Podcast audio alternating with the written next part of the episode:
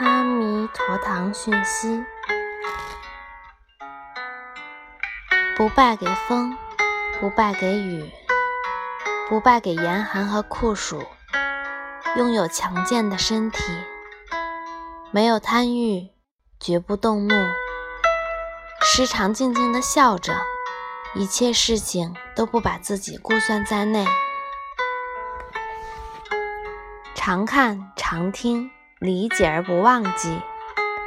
东边若有生病的小孩，就去细心看护；西边若有疲惫的母亲，就去帮他扛稻谷；南边若有临终之人，就会安慰他不要怕；北边若有争吵诉讼，就去告诉他们别为这么无聊的事争吵。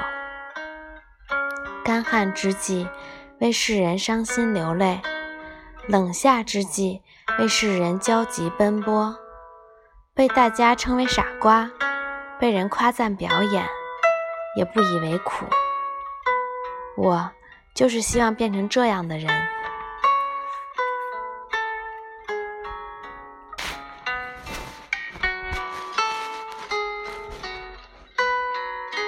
山里的信，人们告诉我们不要被眼前的事所迷惑。可是春天的时候，我在我的园子里种上茄子、豆角和黄瓜，给它们浇水，就这么只想到眼前的事。突然有一天，我发现我九十六岁了，说不上好还是不好，可我什么都没在意，没有给自己添忧愁，那也许就是长寿的秘密。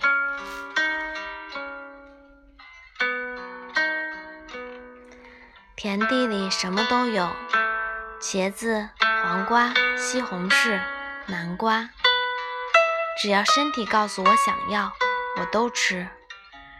也许吃清淡的食物是能够长寿的因素，而我活了这么大年纪，是因为我从来都没有钱，贫穷成了我的好运。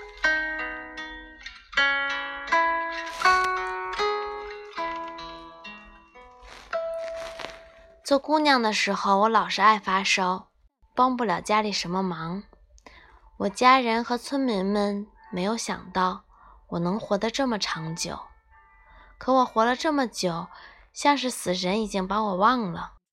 所以说啊，世事无法预料，我活得越长，就越搞不懂。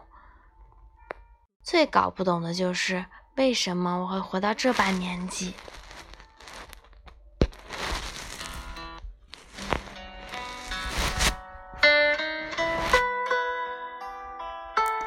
大雪掩盖了山和村子的界限，全是白茫茫的一片，无法分辨村子的世界和那深山之中祖先的世界。春夏秋冬，村子和山之间的界限，在一年的时间流动中慢慢消失了。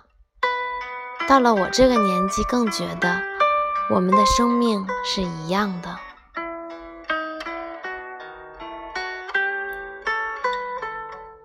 七月的盂兰盆节，死去的人回到阿弥陀堂，我用火光为他们照路，和他们交谈到天黑。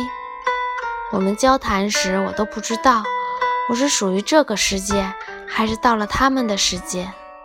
我年轻的时候就不会有这种感觉，我不怕他们。假如就这样永恒的睡去，我也会非常的幸福。